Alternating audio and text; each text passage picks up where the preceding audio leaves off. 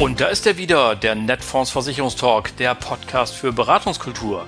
Ihr Maklerradio für mehr Akquisition, für mehr Umsatz. Am Mikrofon begrüßt Sie wie immer Oliver Bruns. Moin!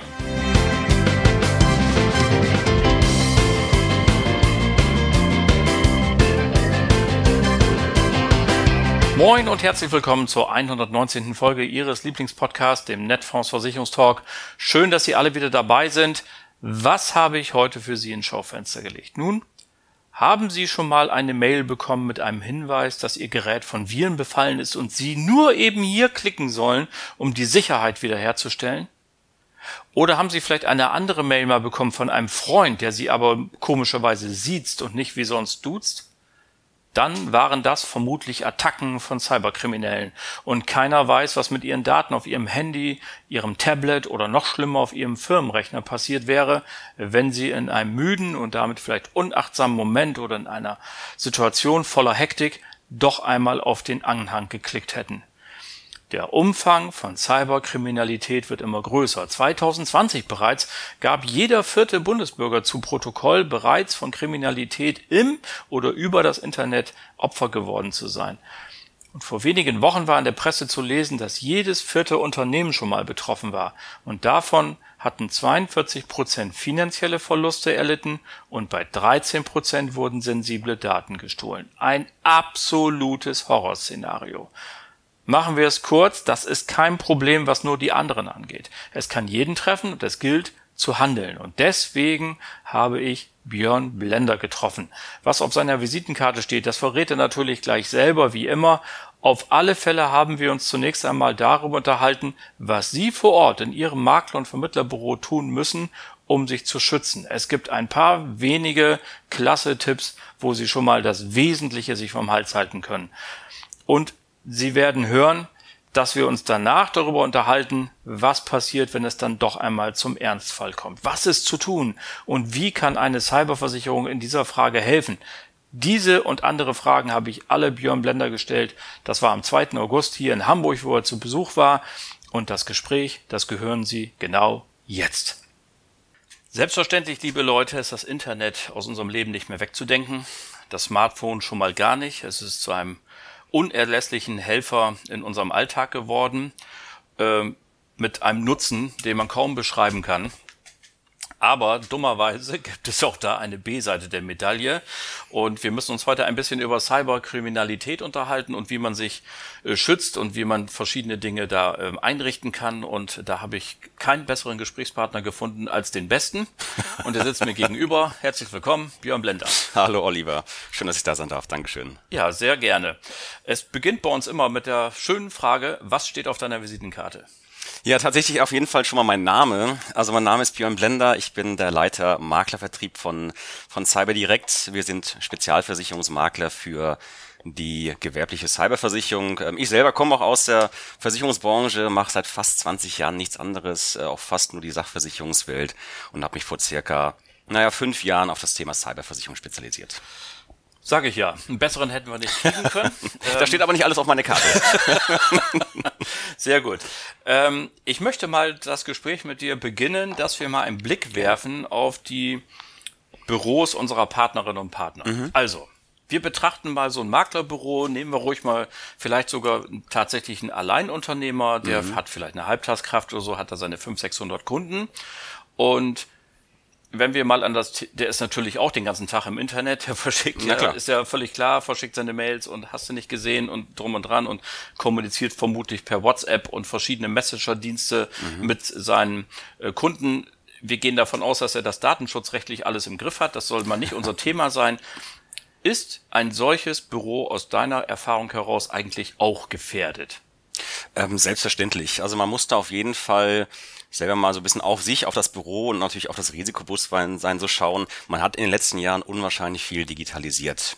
Und sobald ich natürlich auch mit digitalen Daten arbeite, bin ich erstmal gefährdet. Nicht nur, dass ich natürlich Daten verarbeite und für den Datenschatz zuständig bin, sondern natürlich auch eine gewisse Abhängigkeit an einer gut funktionierenden IT habe. Und mhm. natürlich, wenn die ausfällt, habe ich nicht nur das Datenschutzproblem, sondern kann natürlich auch einfach nicht arbeiten.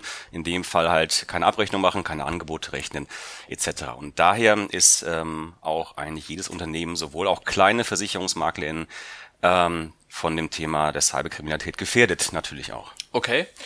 Vielleicht können wir ja die Gelegenheit nutzen mhm. und mal so die zwei, drei wichtigsten Praxistipps mal raushauen. Also was, also wo du sagst, das mhm. ist das Mindeste, was vielleicht sogar jeder Mensch, unabhängig davon, ob er mhm. Versicherungsmakler ist, was jeder Mensch, der sich im Netz bewegt, tun muss, um sich selber oder in unserem Beispiel hier, das sein Unternehmen zu schützen. Was würdest ja. du sagen? Was sind so die zwei, drei absoluten Top-Dinge, die zwingend gemacht werden müssen? Also das Wichtigste und ich auf äh, Platz eins ist natürlich also allgemein gehalten, aber wirklich das Risikobewusstsein. Einfach sich jetzt mal bewusst zu sein, womit ich arbeite, bewusst zu sein, wo die Risiken sein können und vor allen Dingen auch bewusst zu sein, was kann meine IT, was kann mein PC und was kann es nicht. Damit fängt es mhm. eigentlich erstmal an.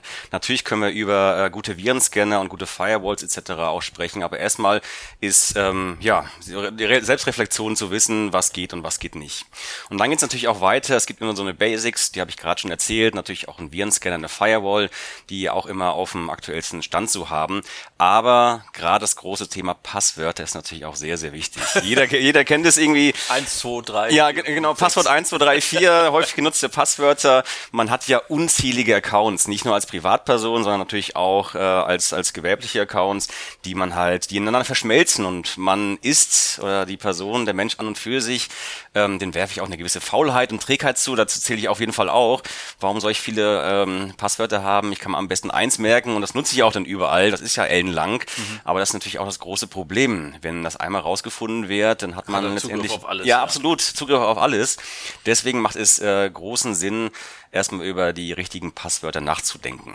Und da habe ich gelesen, ja. man soll man hat früher immer gesagt, boah, das muss ich irgendwie alle drei Monate wechseln. Mhm. Aber Edward Snowden hat in einem Artikel geschrieben, nee, das ist gar nicht so wichtig. Such dir eins aus, das richtig lang ist, was weiß ja. ich, 30 Stellen mit allem drin, Hoch, Kleinschreibung, äh, was weiß ich, Sonderzeichen, Zahlen und so weiter. Genau. Und dann ist das der Sicherheit genügend, also viel mhm. mehr kann man eigentlich nicht machen. Ja, also es ist auf jeden Fall schon mal der, der richtige Schritt, wenn man natürlich auch ähm, viele Sachen liest. Manchmal, oder es früh, hieß ja früher, Mensch, wechsel rechts, äh, regelmäßig dein Passwort. Dann hieß es ja, es macht vielleicht Sinn, aber die Qualität des Passworts nimmt natürlich ab, weil ich muss mir nach einem Vierteljahr wieder ein neues Passwort merken und vielleicht mache ich den Blume 1 und nächstes Mal halt Blume 2. Genau, ich habe immer eine andere Zahl ja, genau, ja. Ich habe ein komplett anderes Passwort, erstmal für mich selber, mhm. aber letztendlich äh, ändert sich da auch da nicht, nicht viel dran. Aber dafür gibt's ja Passwortmanager. Das dafür gibt es Passwortmanager, genau, richtig, also ja. Genau. Bei Apple heißt das Schlüsselbund, glaube ich, ne? das ja. ist mit drin, bei Windows und so gibt's das auch alles, aber kann man sich auch noch noch extra anschaffen. Okay, so, genau. dann haben wir das, das zweite, glaube ich. Ähm, äh, wir können ja bei der Gelegenheit aber eben kurz einen Begriff klären, nämlich mhm. was ist denn Ransomware? Da kommen wir ja zu der zweiten Einfallstufe, ja. die mich auch persönlich betreffen kann. Genau, äh, zu Ransomware ähm, zählen eigentlich Schadprogramme, die versuchen, ein gewisses System zu verschlüsseln. Mhm. Also so ein Ransomware-Trojaner, ähm, den kennt man sehr oft, den liest man auch, ähm, gerade bei bekannten Cyber-Vorfällen, wo es um eine Verschlüsselung des Systems ging, ist einfach so, und das Ding wird komplett platt gemacht, das System, da steht dann meistens noch ein nettes Anschreiben drauf mit, wir haben ihre Daten und haben sie verschlüsselt, hier hätten wir gerne ein bisschen Lösegeld. Mhm. Also ein Verschlüsselungstrojaner. Genau, und die findet ja Eingang auf mein System zum Beispiel durch Mails mit merkwürdigen Anhängen oder so. Ne? Also Beispiel, ich bekomme genau, sowas ja auch ständig, ja. dann steht da irgendwie was weiß ich, Targo Bank, ja. bei der ich gar nicht Kunde bin. Kommen wir gleich zu, warum ja. ich die trotzdem kriege. Da steht dann irgendwie Targo Bank, ja, wir haben hier übrigens, Sie müssen dringend Ihr Passwort mhm. ändern oder so. Oder auch gerne mit Paketdiensten wird das mhm. ja auch gerne gemacht. Ihr Paket kommt gleich. Äh, Sie müssen aber nochmal eben den Ort bestätigen. Drücken Sie bitte auf den Anhang. Ja. Was habe ich mit solchen Mails zu tun? Ja, auf jeden Fall äh, löschen. Erstmal natürlich beobachten, zu schauen, okay, ist das überhaupt richtig? Bin ich Tagobank-Kunde? Bin ich äh, Nospa-Kunde? Ähm, zu schauen, ob das Hab ich auch ein Paket passen könnte. bestellt? Habe ich ein Paket bestellt? Auch das Ja. macht in der heutigen Amazon etc. Zeit, das passiert schon sehr, sehr oft, dass man halt drauf reinfällt, weil man immer irgendetwas bestellt hat. Ja. Aber da natürlich so ein bisschen Sensibilität. Es macht ähm, Sinn, dann natürlich auch ein gewisses Augenmerk auf drauf zu packen und auch immer sich gewiss zu sein, ähm, es gibt nicht nur einen Weg, der jetzt in mein System, ähm, in mein Haus, nenne ich es einfach mal, führen könnte, weil wenn wir das Haus an sich sehen, gibt es natürlich auch die Haustür, dann gibt es ähm, die Hintertür, gibt es verschiedene Fenster, wo es halt Möglichkeiten gibt einzubrechen und so muss ich auch ein bisschen mein System sehen. Da gibt's ja diesen Begriff Social Engineering. Magst du uns noch mal erläutern, was es damit auf sich hat? Was heißt das? Ähm, auf Deutsch gesagt ist es einfach die Manipulation von Menschen. Genau, das ging früher in, Ja. damit, dass man Katzenvideos verschickt hat. Ja, genau, oder ähm, eine nette Mail mit I love you. Da fing es dann auch schon mal an. Ist ja auch nett, ist ja schön, wenn jemand an einen denkt, ähm, aber auch da sollte man so ein bisschen drauf Liebe achten. Güte. ja, jetzt Ja. finde ich super. ähm, und das ist halt Social Engineering, ist ein Oberbegriff. Mhm. Und da gibt es natürlich verschiedene Möglichkeiten. Das kann der Anruf sein von einem vermeintlichen ähm, Service-Dienstleister, der vielleicht nochmal gerade neues... Ähm, Der Enkeltrick gehört dazu. Ja, der Enkeltrick, das ist auch Social Engineering. Der Bereich Phishing, Phishing-E-Mails gehört auch zum Thema Social Engineering. Also das Social Engineering ist an für sich erstmal ein Oberbegriff. Also, wir können das ja vielleicht mal zusammenfassen. Mhm. Es bedarf eines gesunden Misstrauens. Immer. Immer gegenüber dem Netz auch Ja. und insbesondere gegenüber meinem E-Mail-Eingang. Klar. Niemals auf irgendeinen Anhang klicken, wo ich mir nicht hundertprozentig sicher bin. Genau. Ähm, das macht dann übrigens auch besonders äh, sinnvoll ist es auch nochmal, sich den Absender im Zweifel genau anzugucken, Mhm. weil meistens steht da nämlich irgendwie nicht Amazon.de, sondern Amazon.de Oder Amazon mit Doppel-N. Oder. Amazon mit Doppel Das N oder sowas. Ja. Also genauestens hingucken. Und dann haben wir gesagt, ein Passwortmanager äh, und den dann mit einem 30-stelligen Passwort verschlüsseln, dann bin ich schon mal, dann habe ich auch. das Mindestmaß erfüllt. Auf jeden Fall, es macht Sinn. Komme ich ganz kurz nochmal zum Passwort auch zurück. Also Passwortmanager, ja, macht Sinn. Auch die, muss man ehrlich gestehen, auch die werden natürlich auch gehackt. Auch das gibt es. KeyPass, glaube ich, ist der, der letzte bekannte Hack auch gewesen. Ähm, wichtig ist, nicht nur ein Passwortmanager und da alle Passwörter mit drin zu haben, sondern vielleicht nochmal ein separates Passwort für den Mail-Account zu haben. Also da würde ich tatsächlich zwei verschiedene Passwörter nutzen. Einfach aus dem Grunde, ähm, dass der, ähm, das Passwort für den Mail-Account nicht im Passwortmanager mit drin ist, sondern, ähm, naja, das ist letztendlich das auch Tor zu allem. Wenn ich das Passwort habe, dann habe ich hat man mich, weil ich kann ja überall anders mit meinem Mail-Account auf Passwort vergessen klicken, kriege das kriege ich die Mail in meinen Mail-Account und kann mich halt da in den neuen Account auch wieder anlocken. Deswegen würde ich mindestens auch zwei Passwörter dann auch nutzen, einmal für den Passwortmanager, einmal für den Mail-Account und dann auch nochmal, um dann noch ein bisschen was draufzusetzen, auch eine Zwei-Faktor-Authentifizierung zu machen, dass ich zumindest mit einer Face-ID, mit einem SMS, die ich auch noch bekomme, mich ähm, verifizieren kann. Sehr gut. Dann würde ich jetzt mal sagen, wir gehen mal einen Schritt weiter und verlassen diesen Service-Teil für unsere Mhm. Sehr gut. äh, Makelnden und äh, machen aber mit einer anderen Art von Service weiter. Wir wollen ja auch ein bisschen Geschäft machen. Klar. Jetzt bin ich eben in einem äh, Gewerbegebiet und habe dort, was weiß ich, ein 200-Mann-Unternehmen. Mhm. Der hat dann das Problem, dass vielleicht 200 Leute am Computer sitzen. Dann haben davon vielleicht noch 50 ein Diensthandy, 250 Einfalltore äh, sind damit offen. Da sind wir wieder beim Social Engineering. Mhm. Ähm, warum sollten äh, also Unternehmen oder ab wann, ich fange mal anders an, ab wann sollten Unternehmen über eine Cyberversicherung nachdenken, deiner Meinung nach? Ja, da fragst du natürlich den richtigen als Versicherungsmakler für das Spezialgebiet der Cyberversicherung. Ähm, nicht ab Mann, sondern aber eigentlich dem ersten, bleiben wir einfach dabei, E-Mail-Account oder den ersten PC, den man hat, schon mal drüber nachdenken. Da bleiben wir einfach wieder beim Risikobewusstsein und das Thema natürlich der Cyberversicherung ist nicht nur, brauche ich eine Cyberversicherung und dann natürlich mit dem Ergebnis, nee, warum, ich bin noch sicher, ich bin noch viel zu klein, sondern man sollte die Cybersicherheit ähm, so ein bisschen überdenken. Cybersicherheit bedeutet nicht, ich habe eine Lösung, ich habe einen Virenscanner und funktioniert alles, sondern einfach mal zu wissen, okay, was sind meine technischen Komponenten, wo muss ich mich da absichern, bleiben wir einfach bei vielleicht einem guten ähm, Serversystem, in kleinen Bereichen kann man es natürlich auch auslagern auf Clouds, dann halt einen guten Virenscanner, eine Firewall, dann das nächste halt auch, was auch zur der Cybersicherheit gehört, ist halt vielleicht auch die Schulung der Mitarbeitenden, da mal ähm, auch anzusetzen, auch alle zu sensibilisieren, egal ob das die Geschäftsführung ist, egal ob das der ähm, die Werkstudenten ähm, dann auch nochmal sind und natürlich auch die Wertschöpfungskette, auch da zu wissen, wo bin ich anfällig. Ich arbeite mit Dienstleistern zusammen. Was ist, wenn die ausfallen? Kann ich dann noch weiterarbeiten? Habe ich dann auch da ein gewisses Risiko? Und dann, last but not least, ist immer ein gewisses Restrisiko. Und so sollte man auch immer die Cyberversicherung sehen, als Restrisikowirkung, also das absichern, den Schaden, ähm, den meine IT, den meine Schulung der Mitarbeitenden nicht kann und ähm, das dann halt denn diesen monetären Schaden, der dadurch entstehen kann, halt auch noch abzusichern wir sehen es immer so ein bisschen wie eine Vollkasko, wie ein Schutzbrief, eine Krankenversicherung, also um mal ein bisschen ein Gefühl dafür zu bekommen, ich bin ja gesund, ich brauche keine Krankenversicherung. Ja, eigentlich schon, weil wenn ich krank werde, wäre schön, wenn ich eine habe, mhm. weil ich natürlich auch gewissen Service dann genießen kann. Wir kommen gleich zu den Details. Okay, ich habe mal hab ähm, äh, noch mir erlaubt, zwei Dinge rauszusuchen, Bitte. nämlich aus der Presse am 13. Juni hat äh, NTV gemeldet, nur mhm. ein mhm. Prozent der Unternehmen ist gut geschützt. Das heißt, für uns jetzt mal als Makler gesprochen, ein Riesenmarkt liegt ja, vor absolut, uns, unfassbar. Ja. Mhm. Äh, und gleichzeitig am Tag davor haben Spiegel und die Zeit, ähm, also links und liberal gleichermaßen gemeldet, jedes zehnte Unternehmen ist von Cyberangriffen getroffen. Also das mhm. ist ja schon eine Menge, wenn ich in so ein Gewerbegebiet reinfahre und mal abzähle, jeder zehnte da habe ich dann ja auch schon Erfahrung an so einem Unternehmerstammtisch. Also absolut, es macht auch immer Sinn, ähm, auch die Kunden mal zu fragen, hey, hast du schon mal Erfahrungen gesammelt ähm, im Bereich Cyber? Das heißt ja nicht, dass mein komplettes Unternehmen auf einmal lahmgelegt wurde. Vielleicht mal eine gefakte Rechnung, die ich bekommen habe, was ja auch denn dazu letztendlich ein Cybervorfall ist, ähm, auch laut verschiedenen Bedingungswerken zum Thema Cyberbetrug halt auch noch äh, gehört. Oder halt mal nachzufragen, hey, hast du vielleicht welchen in deinem Bekanntenkreis, in deiner Erinnerung, ähm, die schon mal Opfer eines Cyberattacke geworden sind? Und da ist es sehr oft so, dass sie sagen, ja stimmt, da habe ich doch einen gehabt.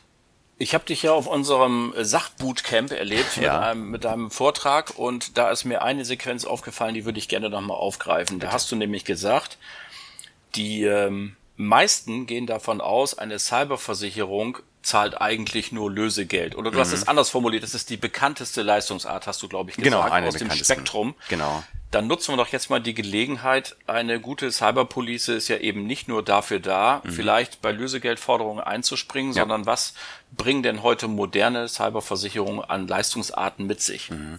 Also moderne Cyberversicherungen bringen erstmal ein unwahrscheinliches äh, Potpourri an Dienstleistungen, die ein Unternehmen braucht bei einem Cybervorfall. Das ist immer das große Thema. Man redet immer von der Chaosphase, von dem ich weiß gar nicht, was überhaupt los ist und was passiert ist. Und das ist eigentlich jetzt gerade Aufgabe der Cyberversicherung, da Licht ins Dunkle reinzubringen. Eine Cyberversicherung muss man auch anders als eine, ich sag mal, Sachschadenversicherung sehen, wo halt von der Decke drauf, dann holt man Handwerker, dann kommt eine Trocknungsfirma und dann läuft das alles sondern eine Cyberversicherung lebt von den Dienstleistungen, die sie anbieten. Und man muss eine Cyberversicherung eigentlich wie eine Blume sehen. In der Mitte ist der Cyberversicherer, natürlich der monetäre Komponente, äh, die monetäre Komponente. Und jedes Blütenblatt hat einen Dienstleister. Und diesen Dienstleistern gehört halt IT-Forensik, um halt Identifikation, Beweissicherung, äh, was ist passiert, was sind die äh, Maßnahmen, die wir eingehen müssen. Genau, Achtung. Das ist, okay, jetzt geht's weiter. Okay. Ja, ja, genau. genau. Aber ich finde das total den mhm. spannenden Teil. Entschuldigung, wenn ich reinkatsche, aber wir, ich möchte es eben nochmal deutlich ja. machen. Also, wir spielen das mal kurz durch. Ich habe eben dieses 250-Mann-Unternehmen ja. und wir haben diesen Worst Case, mhm. weil es da am einfachsten deutlich zu machen ist. Die machen alle ihren Bildschirm an, der ist schwarz, da ist ja. ein lachender Totenkopf drauf, der sagt, huhu, wir haben eure Daten, bitte fünf Millionen an das und das mhm. Bitcoin-Konto auf den Bahamas und dann äh, kriegt ihr euer Passwort und dann könnt ihr weitermachen. Ja. Dann habe ich ja in der Verfügung totalen Stillstand. Ich komme an keine Daten mehr ran, ich kann mit meinen Kunden nicht reden, mhm. ich kann mit meinen Lieferanten nicht reden, ich habe keinen Wareneingang, mhm. kann das nicht kontrollieren, gar nichts. So, und jetzt sagst du IT-Forensik. Das heißt, eine gute Cyberversicherung bringt jetzt einen Dienstleister, der erstmal nachguckt, was ist überhaupt passiert. Genau, richtig? genau, genau. Das richtig, ist damit ja. gemeint. Das, was du gerade aufgezählt hast, ähm, da fehlt noch eine Sache und zwar, du weißt gar nicht so recht, was passiert ist. Genau. Du hast natürlich erstmal den schwarzen Bildschirm, da steht drin, wir haben ihre Daten, aber du weißt gar nicht, ob das stimmt. Du weißt im Moment, dein Bildschirm funktioniert noch und du hast einen schönen Bildschirmschoner, der dir vielleicht nicht so gefällt, aber du weißt halt nicht, was passiert ist. Und deswegen ist es sehr, sehr wichtig, jetzt halt auch ähm, Spezialisten an, die, an der Hand zu bekommen, die halt genau das für dich rausfinden, zu schauen, was passiert, wodurch sind Daten abhanden gekommen, müssen wir irgendwas nachgeben. Ähm, was haben wir noch? Genau, ein paar ja. Spiegelstriche noch. Also IT-Forensik. IT Eine gute Versicherung hat einen Experten Absolut. an der Hand, der kommt dann dahin und sagt, was ist überhaupt passiert. Genau, genau, richtig, ja. Möglicherweise in Zusammenarbeit mit den Kollegen vor mhm. Ort, gehe ich von aus. Ne? Nicht möglicherweise, sondern in Zusammenarbeit mit den Kollegen vor Ort. Mhm. Die ITler vor Ort sind ganz, ganz wichtig, weil die das IT-System kennen und auch kein Sparingspartner sind für die IT-Forensik, um halt die ersten Informationen halt ja. preisgeben zu können. Was haben wir noch? Das zweite ist natürlich auch der Wiederaufbau. Auch da genau das Gleiche. Also okay. es kann auch da sein, ähm, dass die IT vor Ort das mit übernimmt, aber da vielleicht auch äh, gewisse Engpässe durch Krankheit, durch ähm, einfach zu, zu, zu wenig Leute, Manpower denn auch da hat, dass da natürlich auch unterstützt wird im Bereich der, ähm, des Wiederaufbaus, auch kostentechnisch. Dann wenn ist, alles ist auch so eine Rechtsschutzkomponente vielleicht mit drin? Also da kommen ja auch juristische Dinge auf mich zu. Nicht? Plötzlich kann ich nicht liefern oder ich kann eine Ware nicht abnehmen, da ja. kommen Regressforderungen etc. Ist das auch so ein bisschen mit drin? Das ist auch so ein bisschen mit drin und dann immer natürlich das Juristische, es kommt drauf an. Natürlich gibt's dort auch, ja, es ist leider so, Vertragsstrafen, vertragliche Haftung, das können äh, Komponenten von guten Cyberversicherungen sein, ist aber nicht bei allen so. Aber ja, auch das Thema Haftpflicht ist natürlich da ein Thema. Das Thema im Rechtsschutz ist dort auch ein Thema, einfach die rechtliche Beratung mhm. zum Thema Datenschutz, damit fängt's ja auch schon mal an, nicht nur, dass mein System lahm liegt, ich nicht arbeiten kann, sondern wenn da natürlich auch da drin steht, wir haben ihre Daten geklaut und vielleicht noch mit dem kleinen Beweis, dass es auch wirklich stimmt, habe ich natürlich ein unwahrscheinlich großes Datenschutzproblem, was ich rechtskonform abarbeiten muss. Mhm. Und da reicht es natürlich auch einfach nicht, die Meldung an die Landesdatenschutzbehörde das abzugeben, sondern, da kommen wir wieder zurück zu den IT-Forensikern, erstmal zu schauen, stimmt das? welche Daten sind abhanden gekommen, um natürlich auch diese Informationen, die man abgeben muss, aufzuarbeiten. Und dann die große Frage, wie benachrichtige ich die Betroffenen?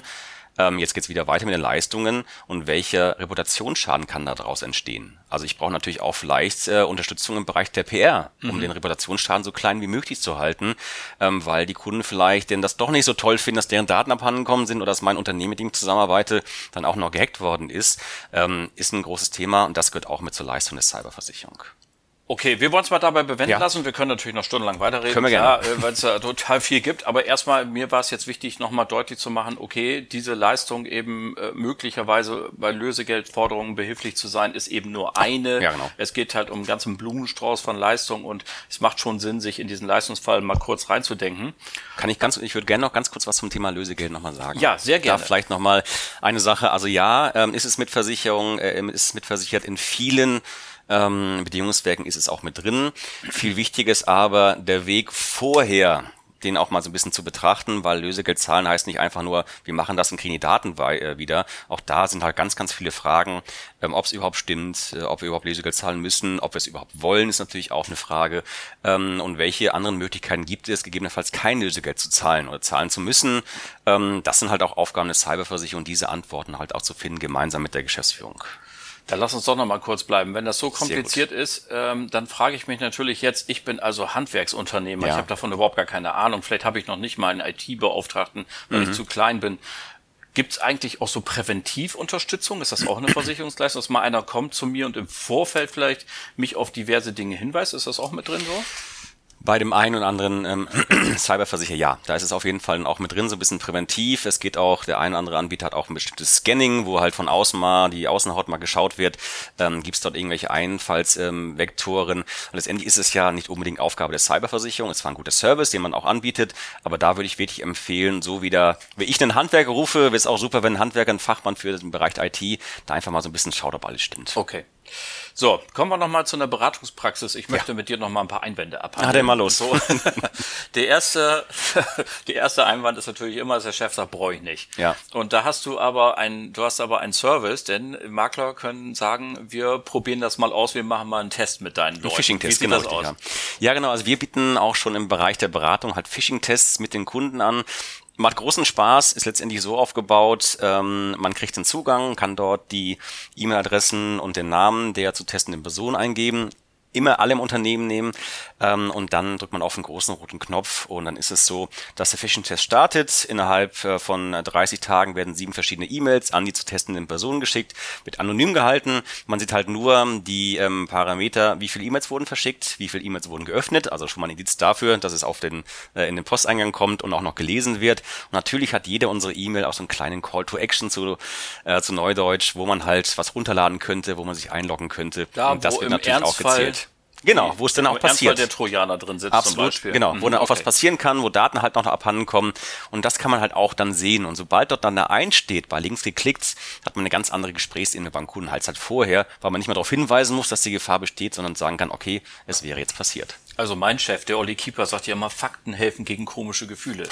Und ja. das äh, kommt hier dann ja genau hin. Absolut. So, ähm, ich habe hier noch mir ein bisschen was aufgeschrieben. Mhm. Ähm, kann das, der, der Chef sagt mir jetzt, ja, ist alles schön und gut, ich will aber keine Cyberversicherung, ich äh, nehme das Geld lieber, um andere Sicherheitsmaßnahmen zu investieren. Mhm. Der ITler wird sich freuen, weil ihr natürlich dann mehr, mehr Budget, dass man endlich mal mehr Budget bekommt, vielleicht für die Programme, die auch wirklich ja. Unternehmen halt auch nutzt. Das, was ich anfangs gesagt habe, ähm, Cybersicherheit und äh, Cyberversicherung heben sich nicht gegen, äh, gegeneinander auf, sondern gehören einfach zusammen. Deswegen mhm. Budget ausgeben, absolut für eine IT, äh, technisch, organisatorisch und dann immer noch das Restrisiko sehen, dass immer noch ähm, das nicht alles kann, keine hundertprozentige Sicherheit besteht und ich eine Cyberversicherung brauche. Es gibt ja immer dieses landläufige ähm, Argument, Versicherungen zahlen sowieso nicht. Ja. Stammtischargument. Aber auch hier, ich habe es äh, gelesen, mehrfach, wenn man das ein bisschen mhm. googelt, dann kriegt man natürlich solche Artikel, wo dann drin steht, es gibt so viele Ausschlüsse, eigentlich mhm. lohnt es sich gar nicht. Was würdest du darauf antworten? Das ist wirklich nicht richtig. Also natürlich, äh, wir arbeiten mit circa 30 äh, Cyberversicherern zusammen, haben natürlich auch ein gutes Bild auch der Bedingungswerke und natürlich gibt es dort Ausschlüsse. Natürlich gibt es dort Spielregeln, das sind Obliegenheiten, das sind auch die Risikofragen, die man äh, vorher natürlich auch beantworten muss. Aber ähm, die Bedingungswerke sind so heterogen, ähm, dass man wirklich natürlich nicht wie alle über den Kamm scheren kann, sondern äh, es gibt aktuell auch Bedingungswerke, die wenig Risikofragen haben, die, ähm, ich sag mal, übersichtliche Ausschlüsse haben und zum Beispiel auch keine technischen Obliegenheiten Obliegenheiten. Das gibt's halt auch nochmal. Und das ist im Moment auch wirklich so ein bisschen die eierlegende Wollmilchsau. Okay. Letztes, äh, letzter Einwand. Ähm, die Police ist so teuer, das mhm. lohnt sich nicht. Ich nehme den Schadenfall in Kauf. Ich bilde dann lieber Rücklagen. Gut, und dann kann man in der Zeitung denn den, den Insolvenzanzeige dann auch noch sehen. genau. Rücklagen ist auch schon mal gut. Rücklagen ist aber schlimm, dass man es natürlich auch buchhalterisch festhalten muss, gerade bei GmbHs. Es gibt natürlich auch Programme wie North Data, wo man halt auch sehen kann, wie hoch der Kassenbestand ist, was für mich als Krimineller natürlich auch noch nichts dafür sein könnte, wie hoch ich diese Lösegeldforderung dann auch nochmal packe. Mhm. Aber ähm, diese große Kriegskasse, die man haben kann, ist zwar das eine, ist auch gut, wenn man den Schaden gegebenenfalls bezahlen kann, aber natürlich die Zahlung des Lösegeldes ist nicht alles. Mein System liegt lahm, ich komme nicht an IT-Forensiker dran, weil diese nichts selten, äh, weil, es die, weil diese selten denn am, es am Markt gibt und ähm, deswegen habe ich da trotz des Geldes keine Dienstleistung und deswegen würde ich sagen, okay, gut, dann kannst du vielleicht auch eine geringe Versicherungssumme wählen, ähm, aber trotzdem hast du halt mit der Cyberversicherung die Möglichkeit, auf diese Dienstleistung zuzugreifen, die du halt vorher nicht hast. Und wenn du sagst, ich brauche keine Betriebsunterbrechung, weil da habe ich äh, genug Geld auf dem Konto, dann ist es in Ordnung, aber schau auf die Dienstleistung. Lieber Björn, also äh, es macht ja immer furchtbar Spaß, mit Leuten zu reden, die begeistert sind. Und du bist total begeistert von deinem ganzen Fach hier und sprühst ja vor Energie und vor äh, Enthusiasmus und bist total überzeugt. Das macht super Spaß. Also Cyber Direct ist unser Partner bei Netfonds für alle genau. Fragen rund um Cyberversicherungen für Unternehmen. Ja. Äh, ich hoffe, dass ganz häufig das Telefon jetzt klingelt oder die E-Mail die E-Mail ohne Anhang mit der Frage, bitte ruf mich mal an. Ich Sehr gerne. Also vielen Dank für deinen Besuch hier bei uns im Netfonds Versicherungstalk. Oliver, herzlichen Dank. Das war sie dann auch schon wieder, die Folge Nummer 119 Ihres Lieblingspodcasts, dem Netfonds Versicherungstalk. Ganz herzlichen Dank nochmal an Björn, das hat riesengroßen Spaß gemacht mit dir. Danke an Sie alle fürs Zuhören. Die nächste Folge, die 120. gibt es dann am 30. August 2023. Dann erwartet Sie ein Talk im Stile eines Presseclubs. Ich habe drei Journalisten zu Gast gehabt und wir haben die wichtigen Themen aus der Branche besprochen und herausgekommen ist ein richtig, richtig gutes Gespräch mit interessanten Blickwinkeln, auf das Sie sich schon freuen können. Bleiben Sie uns bis dahin gewogen und vor allem bleiben Sie gesund. Allen Kranken gute Besserung. Schöne Grüße aus Hamburg. Ihr Oliver Bruns.